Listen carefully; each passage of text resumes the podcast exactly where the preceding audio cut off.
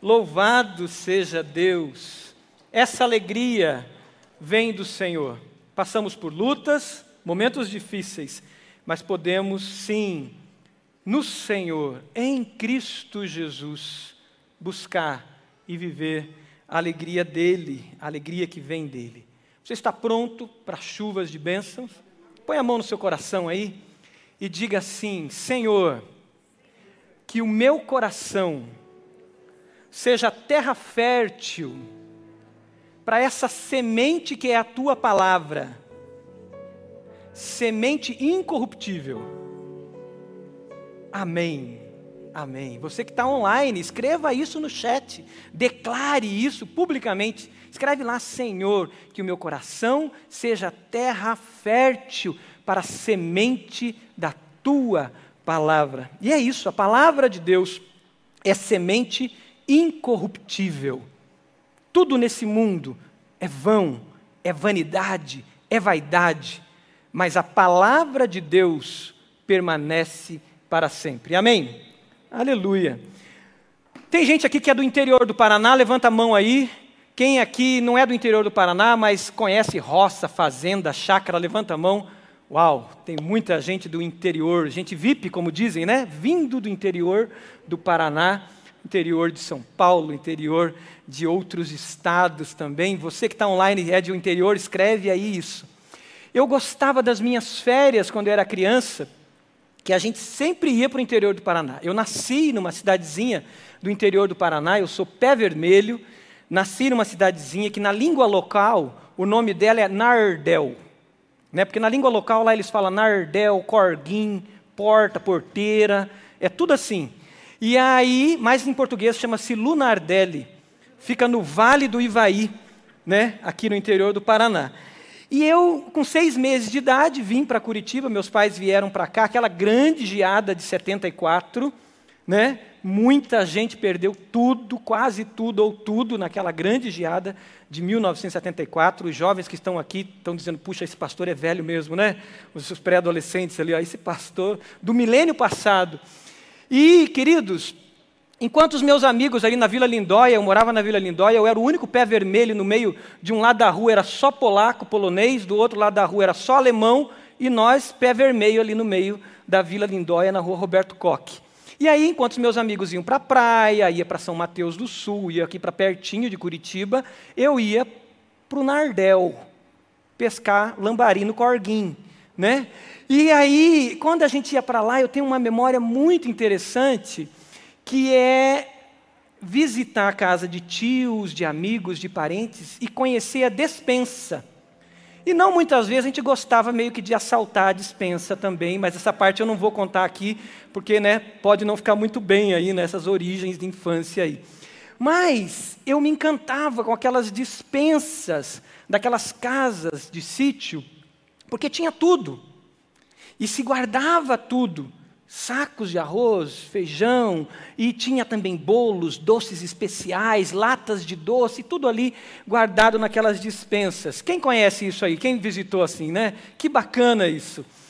E preparando essa mensagem, eu lembrei muito disso, e uma das memórias que me veio, não é muito agradável talvez para alguns, porque é um choque cultural, é de um dia que nós chegamos num sítio desse, e chegamos depois do almoço, depois da refeição, e aí, o, o, quem nos recebeu, eu não lembro exatamente quem era, se era um tio, um amigo, ele falou: Não se preocupem, na minha casa a nossa dispensa sempre está farta. E aquilo me marcou, mas marcou mais ainda porque eu lembro que ele foi para a dispensa e eu fui atrás, pequenininho ali, eu devia ter meus 5, 6 anos de idade, eu acho, e eu fui atrás para ver o que, que ele ia fazer na dispensa. E de repente eu vi ele passando um álcool na mão, ele tinha lavado as mãos e ele tem uma lata grande, ele enfia a mão numa lata de banha e arranca de lá uns pedaços de carne e tal, coloca dentro de uma, de uma frigideira grande, aquilo hum, mexeu comigo ali, né? Mas um choque cultural, eu já era um curitibinha, né? Eu estava aqui em Curitiba já há um bom tempo. Então, um choque cultural e de repente o cheiro daquela carne. Até hoje eu não esqueço. Que delícia aquilo. Memórias de infância. memórias de fartura, memórias de pessoas generosas que estão sempre prontas a abençoar. Quando eu falo em dispensa, eu lembro também da época da inflação. Os pré-adolescentes, adolescentes e jovens não sabem o que é isso. Orem para que isso nunca mais retorne, em nome de Jesus. Seus pais vão explicar o que é esse negócio de inflação. Lembra que a gente comprava em quantidade? Que a gente ia para o mercado, fazia aquela compra gigante. Eu lembro que nos mercados tinha uma Kombi lá que levava as, as compras para casa, né? E meu pai sempre pedia uma Kombi daquela para trazer as compras para casa, porque era compra para ficar na dispensa. E ali a gente guardava e abençoava outras vidas também. Agora imagine o seguinte: tem um controle aí? Onde que está meu controle? É, veja, por favor, ali, pastor Tiago. Não, eu, eu deixei cair, acho que na minha bolsa ali preta. É um controle. Imagine você ter uma grande dispensa à sua disposição, tipo essa que vai aparecer aqui. Ah, uma dispensa como essa, um grande supermercado para você. Mas não só essa, veja a outra também algo com muita riqueza, algo muito frutífero, algo que está nas tuas mãos para que você cuide e você abençoe outras vidas também. Imagine que você recebeu isso. E isso foi dado para você, para que você seja o despenseiro, você seja aquele que cuida de tudo isso.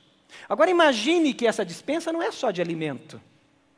Imagine que essa dispensa é uma dispensa também de riquezas, de ouro, de bens, de talentos, de tudo que Deus criou para você administrar para a glória dele. Abra sua Bíblia em 1 Pedro, capítulo 4. 1 de Pedro, capítulo 4.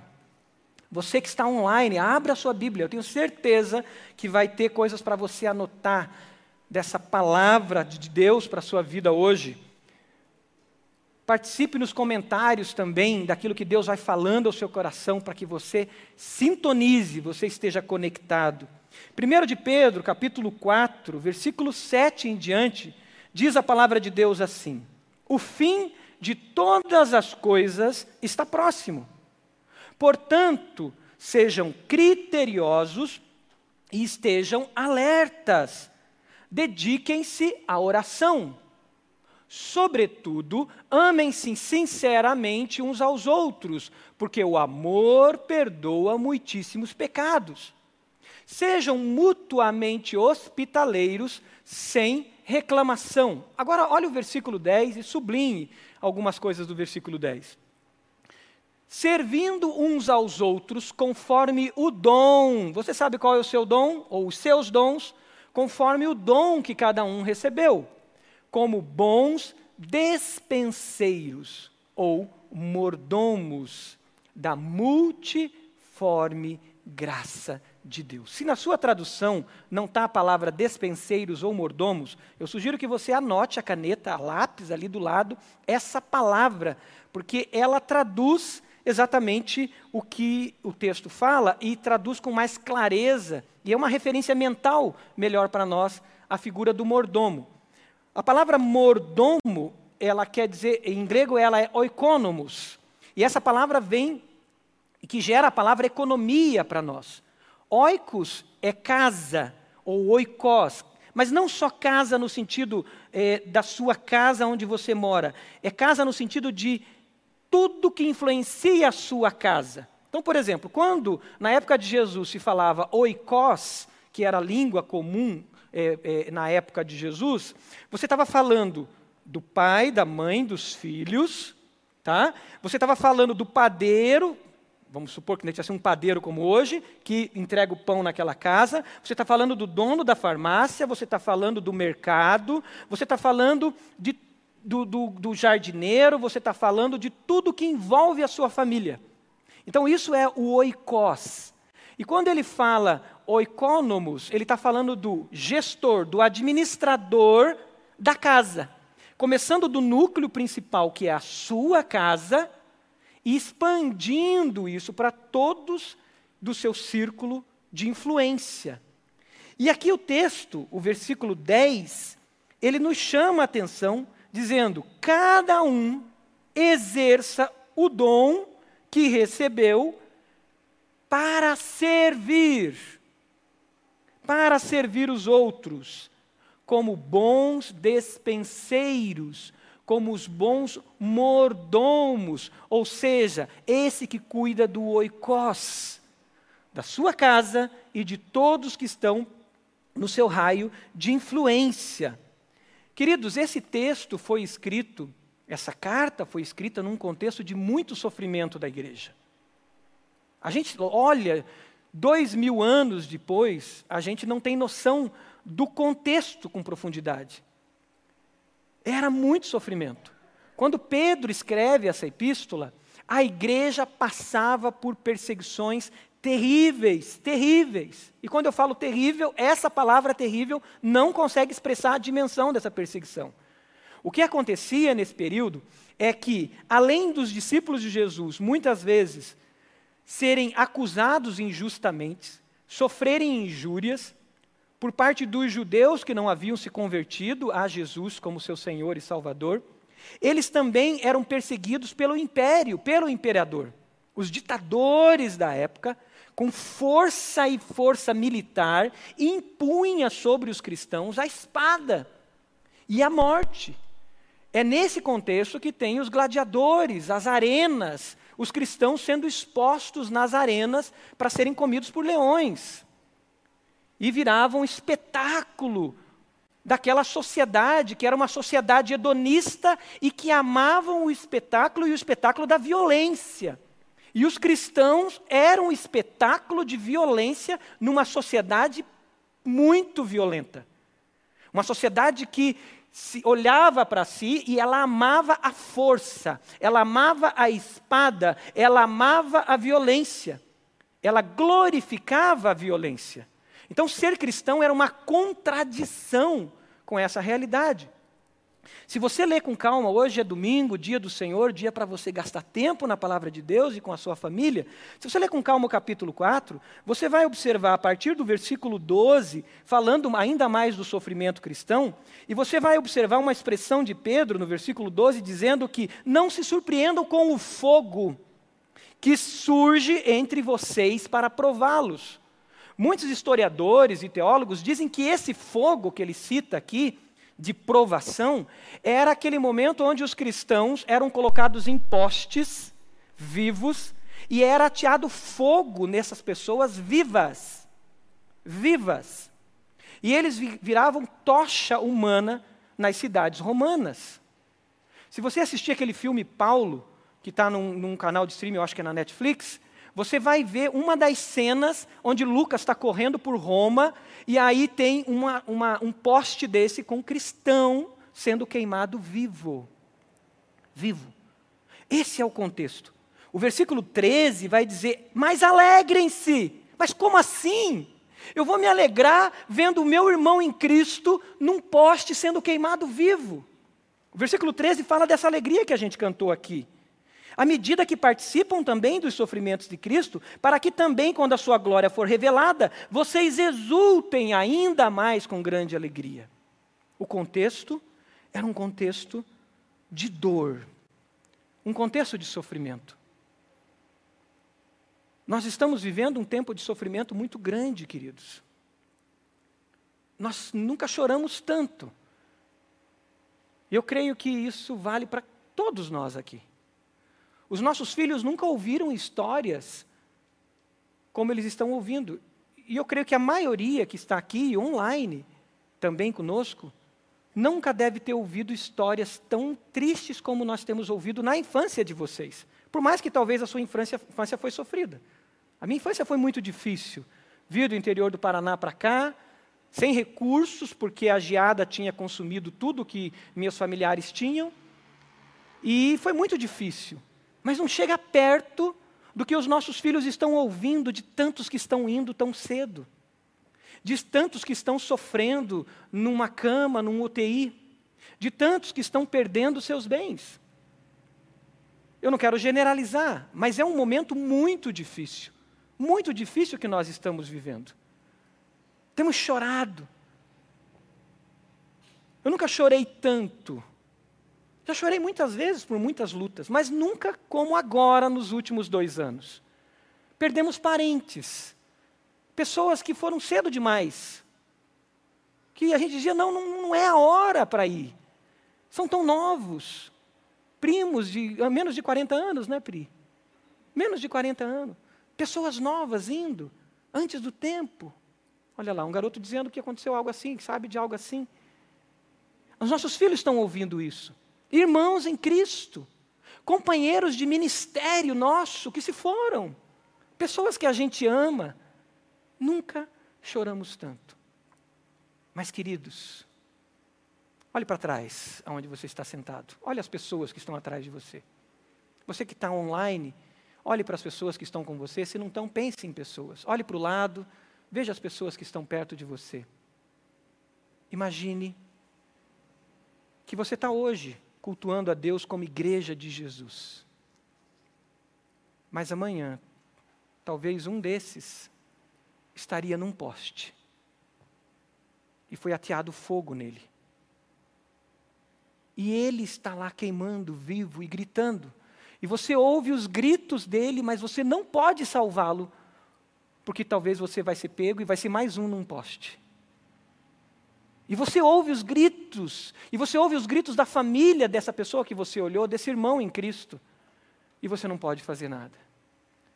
Mas amanhã, pode ser que eu esteja num poste desse o pastor da igreja. E a minha família vai estar chorando. Amanhã pode ser seu esposo, sua esposa. E meditando nesse texto da palavra de Deus, a pergunta que me vinha é: quais eram as perguntas que esse povo fazia a Deus em meio a tanto sofrimento?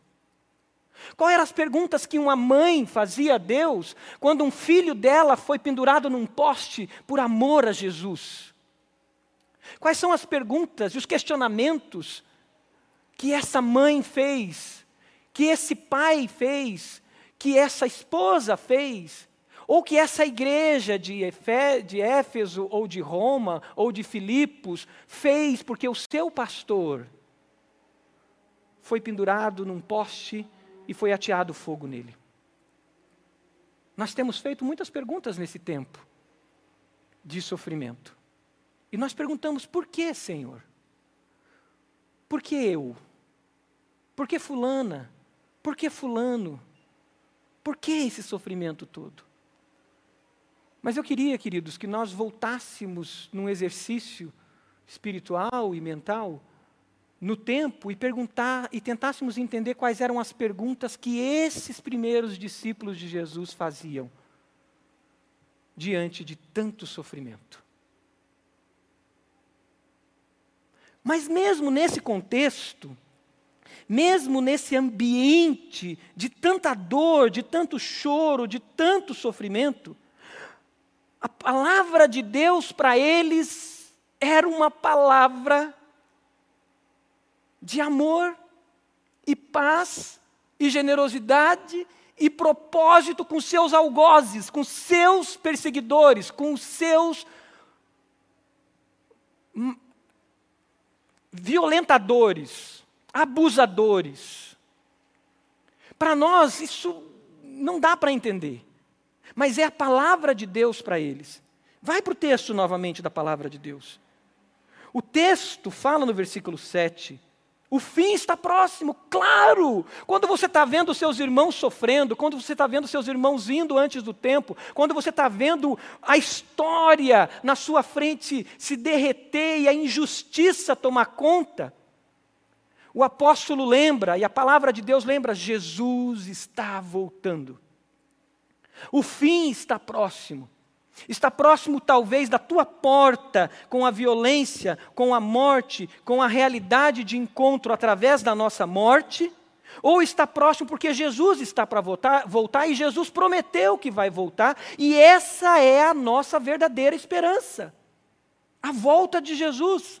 A razão da nossa vida não está aqui. A palavra de Deus diz que se nós olharmos para a vida somente aqui, nós somos os mais miseráveis dos homens. A razão da nossa vida, o sentido da nossa vida está em Cristo Jesus. num relacionamento eterno com Ele, com todos os salvos, santos do Senhor que estão na glória. E nós perseveramos para isso. E ele diz: o fim está próximo. E ele diz então: nesse ambiente de dor, sejam sóbrios, sejam criteriosos. Sabe o que é isso? Não se desespere, não entre em pânico. O ambiente é para gerar pânico. É ou não é? Concordam comigo? Você pode participar comigo? É ou não é? Escreva no, no, no, no comentário. É ou não é para gerar pânico? É um ambiente de pânico. Mas a palavra de Deus diz: calma, pare. O fim está próximo, Jesus está para voltar. Sejam sóbrios e criteriosos.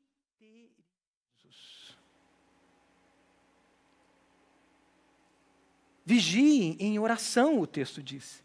E o versículo 8 vai dizer ainda: sobretudo, acima de tudo isso, olha o versículo 8: sobretudo, amem-se. amem sinceramente. Amem sinceramente uns aos outros, porque o amor perdoa muitíssimos pecados. Sabe o que é isso, querido? É eu ter ido para esse poste de fogo? É o teu irmão em Cristo ter ido para um poste de fogo? E na semana seguinte, o soldado que levou ele para aquele poste se rendeu a Jesus. E ele vai sentar aqui, do teu lado. O amor, o amor cobre muitíssimos pecados. A igreja de Jesus nesse tempo vivia isso. Aquele soldado romano amando de um ditador, ele se convertia e ele sentava do teu lado. E mais, continua o texto dizendo: sejam então hospitaleiros. E o texto continua dizendo: cada um então exerça o dom que recebeu, sendo bons mordomos da multiforme graça de Deus das múltiplas formas da graça de Deus. Então, o que a palavra de Deus nos chama é, nesse tempo de sofrimento, sejam os mordomos de Deus em resposta a esse mundo que sofre, em resposta a esse mundo de violência, em resposta a esse mundo de dor. E essa é a palavra para nós hoje, no tempo de pandemia. Eu lembro de lembrar de me lembro de outra pandemia que os cristãos enfrentaram, e tem muitas, que Cipriano enfrentou no século III, mais, do, mais ou menos 260, 270. O norte da África começou uma grande pandemia, e essa pandemia se alastrou por todo o Império Romano. Essa pandemia, Cipriano detalha essa pandemia, você pode procurar na internet, e ele detalha, era um vírus Alguns julgam que foi sarampo, não se sabe exatamente o que era. Mas eles não tinham uma unidade de saúde para levar as pessoas. Eles não tinham SUS para encaminhar alguém. Eles não tinham um, um, uma ambulância que podia chegar. E Cipriano detalha as pessoas nas ruas morrendo. As pessoas tendo convulsão de febre nas ruas. E, e, e as pessoas aos milhares morrendo. Cláudio III, se eu não me engano, um dos imperadores romanos nesse tempo, morreu vítima dessa, desse vírus, vítima dessa nessa pandemia. E, os, e alguns cristãos começaram a fugir, claro, se proteger. Mas um dia Cipriano sai pelas ruas de Cartago, no norte da África, e ele sai convocando os cristãos para um encontro numa praça. Talvez ele estivesse usando a palavra grega que significa igreja, que é eclesia, eclesia. Saiam para fora das suas casas e venham para a praça para nós decidirmos o destino da cidade.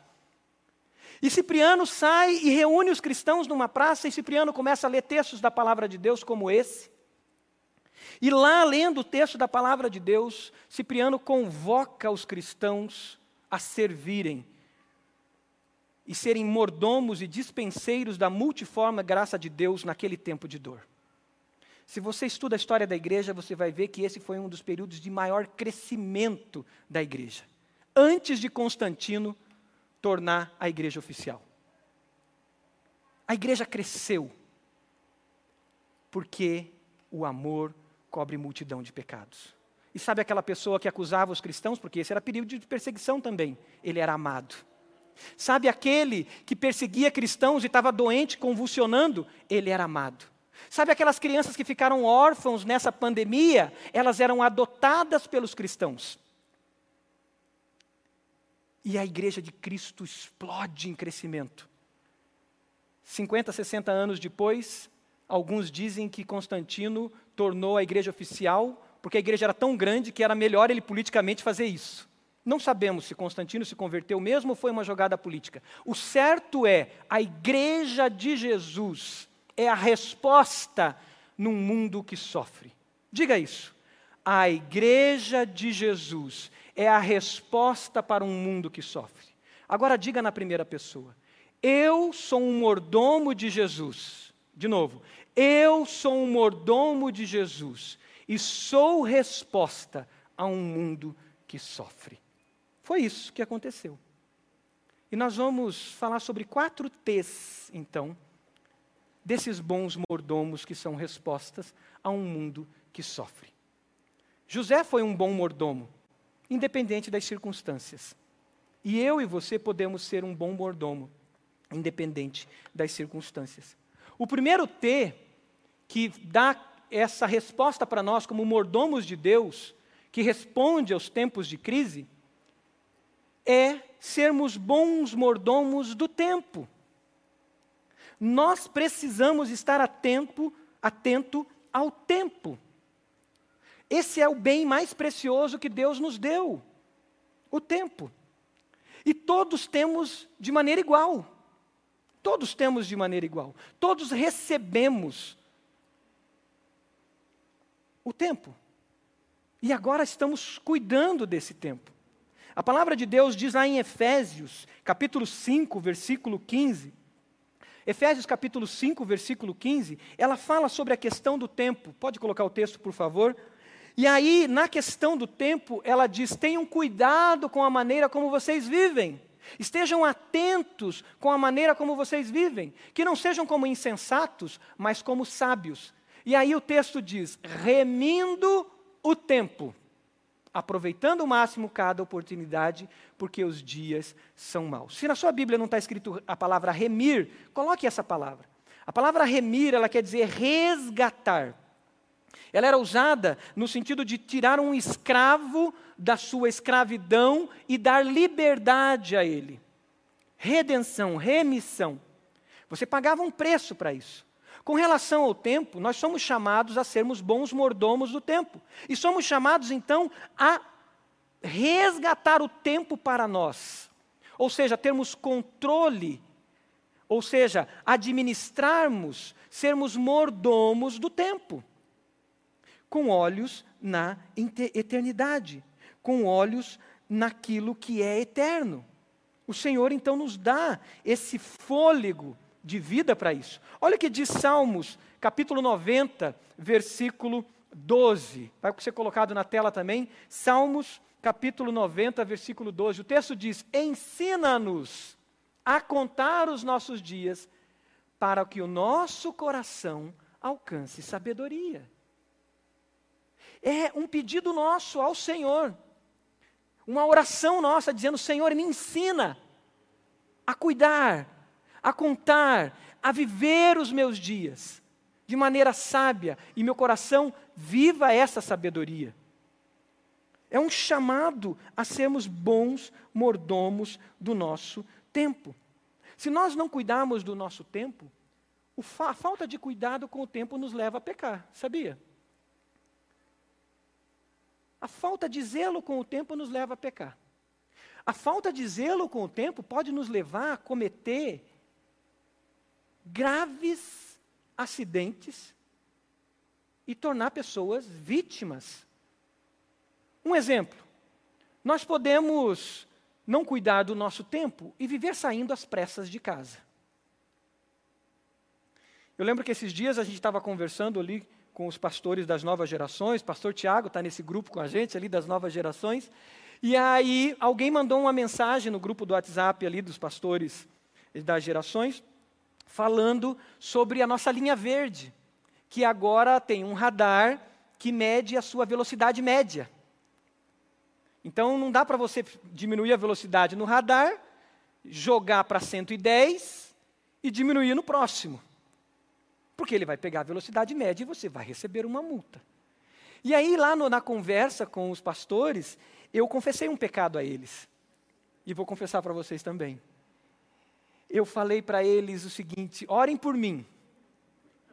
Porque eu tenho uma dificuldade com relação à velocidade. E orem por mim, para que eu aprenda pelo amor, aprenda a contar os meus dias com sabedoria, para que eu não aprenda pela dor. E como que eu posso aprender pela dor? Pagando multas. É uma boa maneira de aprender pela dor. Agora, se eu contar os meus tempos, e foi isso que a gente conversava lá no grupo, né, pastor Tiago? Se eu me organizar, eu vou sair de casa com tempo. E não vai precisar eu correr. Se eu me organizar, eu vou fazer as coisas de maneira equilibrada e sábia, como nós lemos no Salmo 90. E eu não vou precisar sair às pressas no domingo para chegar aqui no horário. Porque eu me organizei para isso, eu fui um bom mordomo do meu tempo. Agora, essa dor pode ser muito pior. Porque por não pensar no meu tempo e não organizar o meu tempo, eu posso sair na linha verde de Curitiba e eu posso perder o controle do meu carro. A 80 por, horas, por hora. E eu posso atravessar essa avenida. E posso atropelar uma pessoa. A mordomia do nosso tempo é um testemunho nosso para o mundo. E eu estou falando de algo que eu luto, que eu busco, que eu preciso crescer a cada dia mais. Mas nós, como cristãos, precisamos ser esse bom testemunho para o mundo. O texto que nós lemos de Pedro 4, ele fala da questão da temporalidade, quando ele fala o fim está próximo. Olhem para o tempo, observem o tempo, observem os sinais do tempo. Devemos ser esses bons mordomos do tempo. O tempo pode, não sendo bem cuidado, nos levar à ociosidade. E não é aquela ociosidade criativa que o, o, o Damásio, o Demásio fala, né? mas é uma ociosidade que é perigosa. Lembra de Davi? Davi, ele, ele no seu ócio, enquanto os seus soldados estavam na batalha, ele ficou em casa, no ócio. E é no ócio que Davi destrói a vida dele. E você já leu as Escrituras? Você deve lembrar. Quando ele vê Batseba, Batseba, e ali começa o início das desgraças na vida de Davi. As consequências que Davi colheu, nós sabemos que foram terríveis, terríveis. Mas nasce do ócio, de não remir o tempo, de não resgatar o tempo para a glória de Deus. E aí, o ditado que nasceu, deve ter nascido daquela época, né? Cabeça vazia, o que, que é? Oficina do diabo.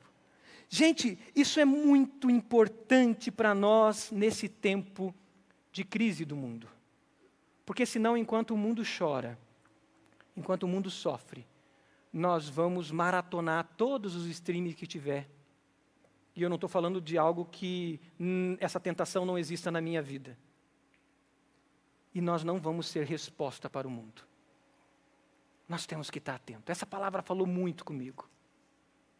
Temos que remir o nosso tempo. E quando a gente pensa em tempo, temos que remi-lo pensando em consagrar o tempo ao Senhor. A palavra de Deus, antes da lei, já estabeleceu o Shabat. O Shabat é o dia do descanso. E descansar é algo que mostra a remissão do tempo, porque eu tomo conta desse tempo, trago ele para mim, resgato ele e digo: Senhor, esse tempo é seu. E eu confio em Ti. E eu vou consagrar esse domingo ao Senhor.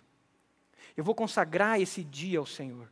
Eu vou para a igreja, para a escola bíblica, eu vou participar do culto, eu vou ter tempo com a minha família, tempo de qualidade, eu vou ter tempo com os meus irmãos, eu vou dedicar esse dia para estudar a tua palavra, eu vou ter um dia de descanso e de comunhão com o Senhor.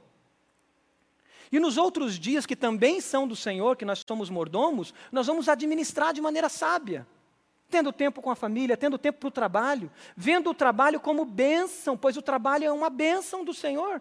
E, foi, e nós fomos criados para trabalhar e glorificar a Deus como mordomos daquilo que vem às nossas mãos. Como tem sido a sua vida, a minha vida, as nossas vidas como mordomos do tempo. Mas tem um outro T para que a gente seja a resposta nesse tempo. Mordomos também do templo. Aí você diz, como assim? Mordomos do templo, pastor? Quer dizer que a gente vai trabalhar lá na igreja, cuidando do prédio da igreja, e vamos ser administradores do prédio da igreja?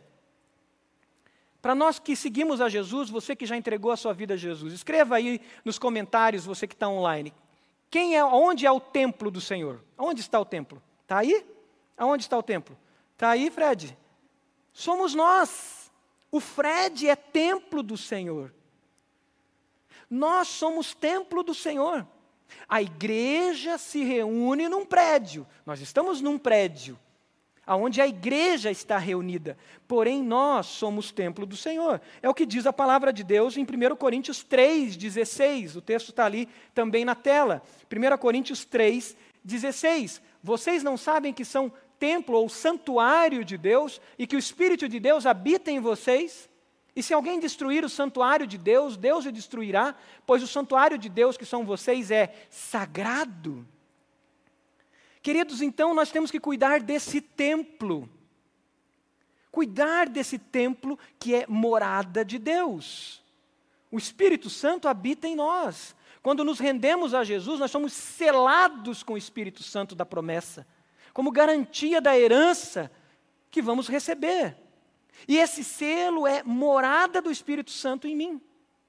Se você olhar o capítulo 4, que nós estamos lendo de 1 Pedro, o início do capítulo 4 tem aqui uma, uma teologia da corporeidade, uma teologia do corpo. Olha o início do capítulo 4. O início diz assim: Portanto, uma vez que Cristo sofreu corporalmente, armem-se, sublinha essa, essa palavra, armem-se também do mesmo pensamento. Pois aquele que sofreu em seu corpo rompeu com o pecado, para que no tempo que lhe resta não viva mais para satisfazer os maus desejos humanos, mas sim para fazer a vontade de Deus. No passado, vocês já gastaram tempo suficiente fazendo o que agrada aos pagãos. Olha o versículo 4. Os pagãos acham estranho que vocês não lancem, não se lancem com eles na mesma torrente de imoralidade, e por isso os insultam. Os pagãos olhavam para os discípulos de Jesus, para os cristãos, e insultavam os cristãos. Porque os cristãos olhavam para o seu corpo e diziam: O meu corpo é templo e eu tenho que cuidar do meu corpo. E aí os cristãos não ofereciam o seu corpo à violência. E esse é um tema muito sério no tempo que vivemos, onde a violência novamente está sendo glorificada. Temos que pensar muito seriamente nisso. Tem um resgate da teologia do corpo. E aí os pagãos iam para as arenas, iam pros, pros, pros, pro, com seus gladiadores e tal, e banalizavam o corpo. E eles insultavam os cristãos, chamavam de afeminados, chamavam de outros insultos, porque os cristãos preservavam o seu corpo e não expunham o seu corpo à violência. A outra situação muito comum, e o capítulo 4 vai nos mostrar isso muito forte, é que existia entre os pagãos um conceito de que o corpo é, é, é, é, é mal, então o que eu fizer com ele não interessa, o que interessa é o que eu faço com a minha alma. E existe um conceito e até uma teologia, entre aspas, cristãs, que, cristã que diz isso hoje. Essa teologia diz assim: não tem problema o que você faz com o seu corpo. Não tem problema se você é, tem relações sexuais com pessoas do mesmo sexo. Não tem problema se você é, tem atitudes com seu corpo que foge à estrutura que você foi criado. O que interessa é se você é uma boa pessoa, se você é ético, se você se relaciona, se você é justo.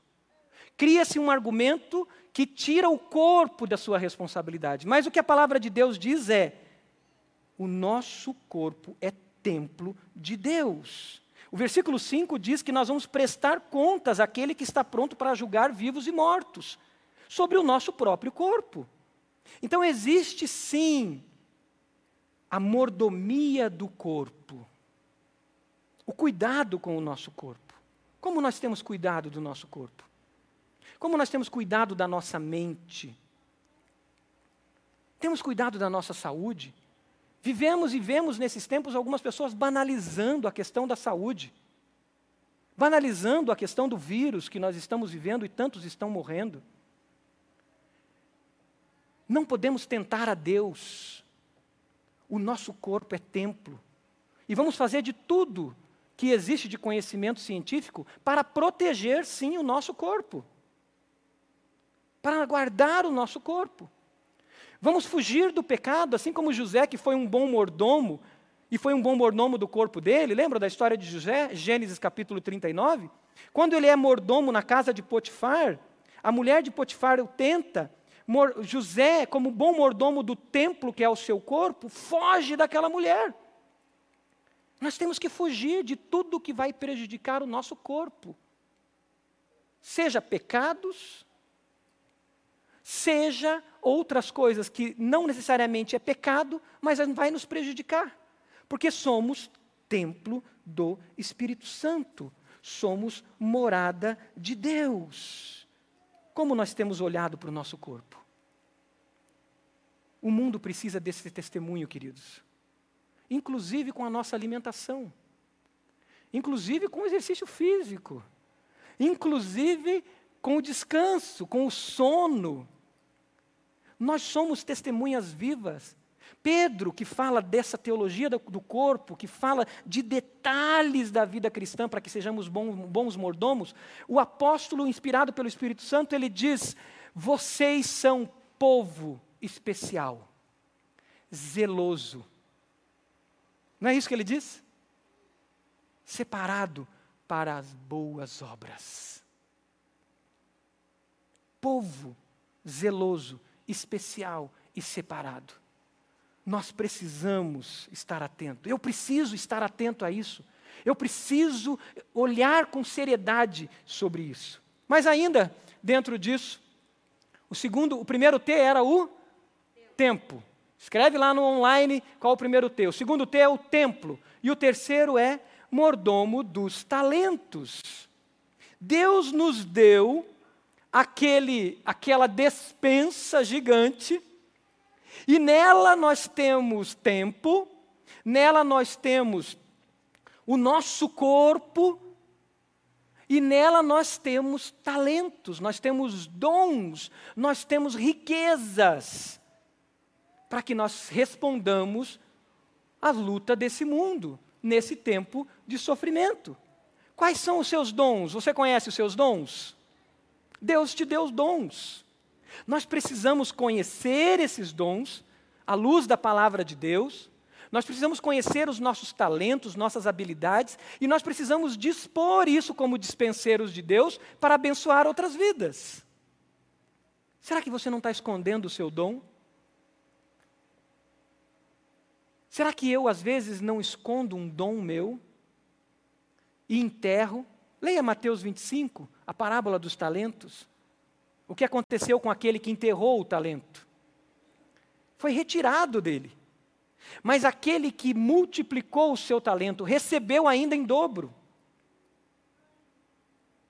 Nós temos que pegar os nossos dons, os nossos talentos, as nossas habilidades, a sua habilidade intelectual, a sua habilidade de conhecimento, o seu, o seu dom de, de artes manuais, o seu talento de artes manuais, o seu dom de palavra, o seu dom de ensino, o seu dom de aconselhamento, o seu dom de administração. Nós temos que olhar para quem somos e dizer: Senhor, usa tudo que o Senhor me deu para a tua glória, e a gente precisa oferecer ao Senhor para responder às dores desse mundo, queridos. E é isso que o Senhor quer de nós. Foi isso que Cipriano fez quando convoca o povo na praça de Cartago. E ele diz: nós precisamos responder os anseios e as lutas desse mundo com aquilo que temos. Mas, Senhor, eu só tenho dois pãezinhos. Então são esses dois pãezinhos. Mas, Senhor, eu só tenho aqui uma hora por dia que eu consigo. Então use essa uma hora por dia que você tem. O que você tem oferecido ao Senhor? A gente começou agora na igreja a nossa jornada do discípulo. E a jornada do discípulo, ela tem a missão de nos ajudar, à luz das escrituras sagradas, a conhecer quem nós somos, a nossa identidade, à luz da palavra de Deus. E conhecendo a nossa identidade, nos lançarmos no propósito específico da nossa vida. Você sabe qual é o propósito específico da sua vida? À luz dos seus dons, talentos e identidade? E nos lançando conhecer os nossos dons, os nossos talentos, e aí vivemos intensamente todo o potencial que Deus já nos deu. Então, se você não fez a jornada do discípulo, se inscreva, faça a jornada do discípulo, começa daqui uma semana. Esse é o objetivo. Nós não podemos ficar parados nesse tempo. Nós não podemos ficar maratonando nesse tempo. Nós não podemos ficar entorpecidos nesse tempo. Infelizmente, nós vivemos uma sociedade que entorpece com o entretenimento. O entretenimento é bom, mas da mesma forma que os romanos iam para aquelas arenas e eram entorpecidos com aqueles shows que aconteciam nas arenas, nós hoje somos entorpecidos, anestesiados com toda multidão de entretenimento que tem no nosso celular, na nossa TV, no nosso computador. Queridos, nós nem vivemos mais o luto nós nem vivemos mais as angústias. Nós nem ficamos melancólicos mais. Por quê? Porque não dá tempo. Não dá tempo. Eu vou para as redes sociais, eu vou maratonar, eu vou para algum lugar e nessa coisa de excesso de entretenimento, eu sou anestesiado. Na época dos romanos se diziam que um povo se manipula por pão e circo. E infelizmente, muitos cristãos Muitos de nós, discípulos de Jesus, somos manipulados pelo circo que nós encontramos na palma da mão com o celular. E perdemos a oportunidade de sermos respostas, resposta ao mundo nesse tempo. Quais são seus dons, seus talentos? Você tem oferecido eles ao Senhor? Primeiro T é tempo. Segundo T é templo. Terceiro T é talento. E o último é são os tesouros.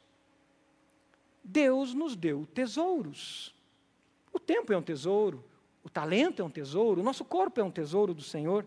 Mas aqui é especificamente os tesouros, as riquezas que são produzidas.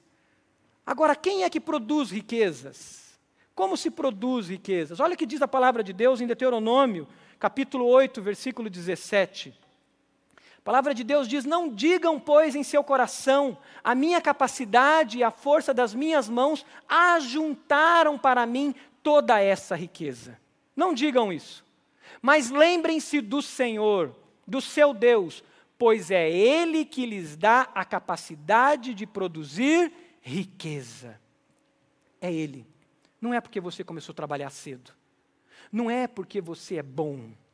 Não é porque você de repente foi diferente dos seus irmãos e você batalhou desde cedo.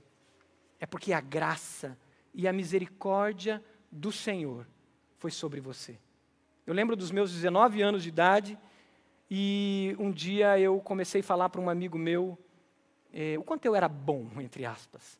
E dizia para ele: desde os 12 anos eu trabalho, e isso e aquilo, e olha meus amigos, e olha os meus amigos que moravam na mesma vila que eu, lá no sítio cercado, depois lá no Pinheirinho, lá na Vila Lindóia. Olha os meus amigos, e meu amigo olhou bem para mim e disse assim: Marcos, você não é nada.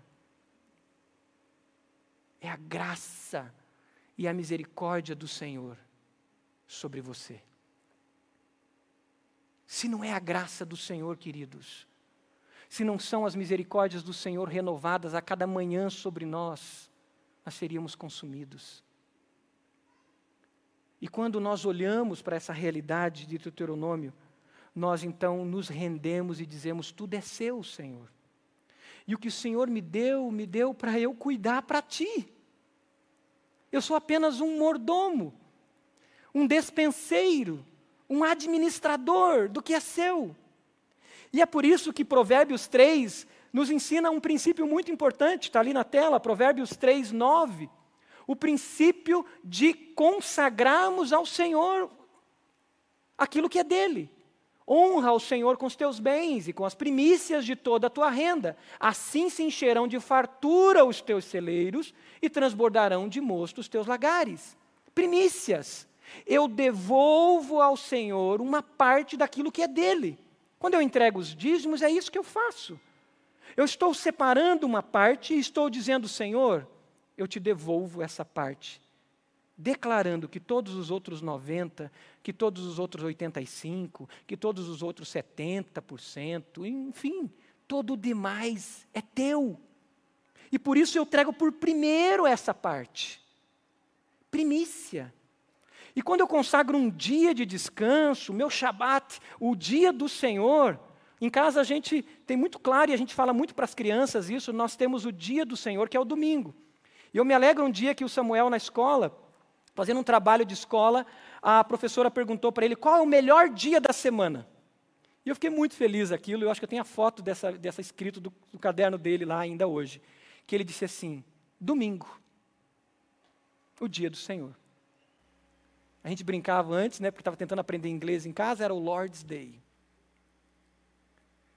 E de vez em quando a gente se pega tendo que se organizar para que o nosso domingo de fato seja um dia do Senhor. De vez em quando a gente está se organizando em casa para que a gente organize as coisas, deixa a casa pronta, deixa, deixa a mesa de café pronta no sábado, deixa a comida pronta, para que no domingo a gente descanse. Seja um shabat, descanso. E a gente possa vir para o culto sem pressa. A gente possa vir para a escola bíblica, estudar a palavra de Deus sem desespero de estar atrasado.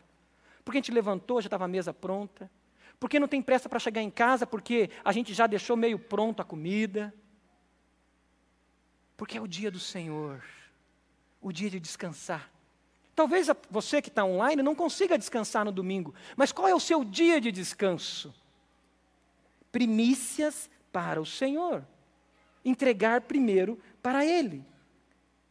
Administrar os nossos recursos é confiar no Senhor e aí a resposta de Deus a esse tempo acontece. Se o recurso não é meu, eu vou ser generoso, eu vou ser bondoso, e Deus vai multiplicar essa dispensa para que outras pessoas sejam abençoadas. Você pode fechar seus olhos? Que o Espírito Santo já falou com você? O que o Espírito Santo já revelou para você nessa palavra? O nosso tempo é tempo de dor mas a dispensa continua cheia. O nosso tempo é tempo de sofrimento, mas a dispensa de Deus continua cheia. O que o Senhor precisa é de bons mordomos. O que o Senhor precisa é de despenseiros. O Senhor precisa que eu me posicione como um despenseiro. Que você se, se posicione como uma despenseira, um despenseiro, e que você entre na dispensa do Senhor. E você retire, retire aquilo que o Senhor tem, retire o seu tempo, olhe para o seu tempo e diga: Senhor, é seu, me ajuda a remir esse tempo que você entre na dispensa do Senhor e olhe para o seu templo, para o seu corpo, e diga: Senhor, me ajuda a cuidar desse corpo para que eu tenha saúde, para que eu tenha forças físicas, para que eu tenha uma mente limpa e purificada, para que eu tenha vida, para eu gerar vida na vida das pessoas. O meu corpo é seu, Senhor. Purifica-me, limpa-me, para que eu seja sacerdote, mordomo na vida de pessoas. A dispensa do Senhor está cheia de dons, e o Senhor quer derramar os dons sobre a sua vida. O Senhor tem dons para derramar, para revelar que estão aí pelo Espírito Santo de Deus, mas você precisa tomar posse, você precisa buscá-lo na palavra de Deus, você precisa vivê-los intensamente no serviço para que esses dons se manifestem. Eu lembro da primeira vez que fiz uma visita com medo, porque eu dizia: Eu não tenho dom de cura. E foi aqui no Vita, a pessoa convulsionava naquela maca. E junto com a enfermeira, ela, ela me liberou para orar e impor as mãos sobre aquele homem. E ao terminar a minha oração, aquele homem se aquietou e silenciou. Eu entrei em desespero porque eu achei que ele tinha morrido. E ela olhou e falou: Não, ele acalmou. E ali o Espírito Santo falou para mim: O dom se revela quando você serve. O dom se revela quando você abre suas mãos. O dom se revela quando você descruza os seus braços, quando você tira as mãos do bolso, quando você joga o teu celular para o lado, quando você joga o controle remoto para o outro lado. O dom se revela quando você se dispõe a ser mordomo. De Jesus que se chamam IBB, IBB Bacaxeri, IBB Uberaba discípulos de Jesus que estão online agora, o Senhor quer multiplicar os dons, mas nós temos que servir.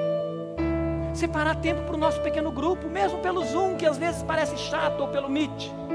Separar tempo para visitar as pessoas, nem que seja na frente da casa delas, do portão. Separar tempo para servir. Como IBB, nós temos respondido nesse tempo. Temos entrado nos presídios, aonde muita gente não quer entrar, porque diz que bandido bom é bandido morto, mas nós temos entrado nos presídios, temos ido nos hospitais, temos servido com as cestas básicas. As novas gerações estão aqui servindo, mas nós podemos avançar mais, porque o mundo clama, queridos, por bons mordomos. E eu e você, nós somos esses bons mordomos, mordomos dos tesouros para vivermos generosidade e abençoarmos tantos que estão precisando agora. Para sermos fiéis nos nossos dízimos e nas nossas ofertas. Para sermos fiéis e generosos com aqueles que, que padecem. É o chamado para bons mordomos para responder o sofrimento desse mundo. Nunca tivemos tantos órfãos. Está aumentando cada dia o número de órfãos. O que nós faremos com esses órfãos? Nunca tivemos tantas pessoas dependentes químicas, porque estão trancadas dentro de casa, estão buscando na droga a solução para os seus problemas. O que faremos com esses novos dependentes químicos? Nunca tivemos tanto abuso e violência. O que faremos com essas crianças e adolescentes que entrarão na criminalidade fruto de abusos? nós seremos a resposta a esse tempo? Nós seremos, eu creio, em nome de Jesus. Porque você, eu, nós seremos esses bons mordomos e avançaremos ainda mais. Eu sei que você está orando e o Espírito Santo está falando com você. Mas eu quero fazer um convite a você que ainda não entregou a sua vida totalmente a Jesus. E você diz: Eu quero ser esse mordomo. O que eu preciso fazer para ser esse mordomo? E eu te digo: diga, Senhor Jesus, eu me entrego totalmente a Ti. Diga aí onde você está em casa mesmo, aonde você está vendo esse, esse, essa mensagem online agora, ou você que está aqui nesse salão, diga: Eu confesso, Jesus, eu não tenho cuidado do meu tempo, porque o tempo é meu, eu quero que seja seu. Eu confesso, Jesus, que o meu corpo, o meu templo tem sido banalizado. Eu confesso, Jesus, que os meus tesouros não sei nem se existem direito, porque é uma bagunça a minha vida. Eu confesso, Jesus, que eu sou pecador e pecadora. Diga isso. E diga: Eu recebo Jesus como meu Salvador e o meu Senhor. E me faz um bom mordomo seu, para que eu multiplique vida e bênção na vida das pessoas. Enquanto a igreja ora, você fez essa oração? Se você fez essa oração de entrega, levante uma das suas mãos, eu quero te conhecer. Se você fez essa oração, amém. Deus te abençoe em nome do Senhor Jesus. Que você multiplique em bênção sobre a vida de muitos. Amém. Deus te abençoe em nome do Senhor Jesus. Que você seja bênção sobre muitos. Mais alguém fez essa oração de entrega ao Senhor Jesus, dizendo: Tudo é teu. Amém. Deus te abençoe, meu irmão, em nome do Senhor Jesus. Dizendo: Tudo é teu, Jesus. Tudo é para tua glória, tudo é para tua honra. Se você está online e fez essa oração, Escreva nos comentários, mande uma mensagem ali para o WhatsApp. Nós queremos caminhar com você. Pai amado, aqui está a sua igreja. A sua igreja, Pai, que há mais de dois mil anos tem sido vitoriosa, foi perseguida, foi injuriada, foi acusada, Senhor, sofreu no seu corpo, no corpo de cada membro, de cada pessoa, as dores da perseguição as dores das doenças, as dores do martírio. Mas a tua igreja está viva, aleluia. E ela continua viva, Pai. E é resposta para esse mundo. Por isso, Deus recebe cada um de nós aqui, recebe cada um, Pai, que agora se rendeu a Jesus e disse: Jesus é o meu Senhor e o meu Salvador.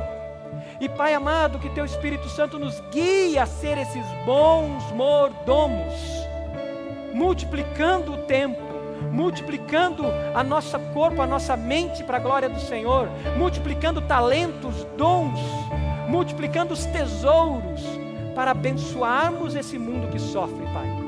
Não nos deixa nos acomodar dentro das nossas casas, nos acomodar esperando que o Estado resolva os problemas mas que nós nos posicionemos como filhos e filhas do Senhor, como resposta nesse tempo. Recebe a tua igreja e abençoa nessa semana, é a nossa oração, em nome de Jesus. E a igreja diz: Amém e Amém.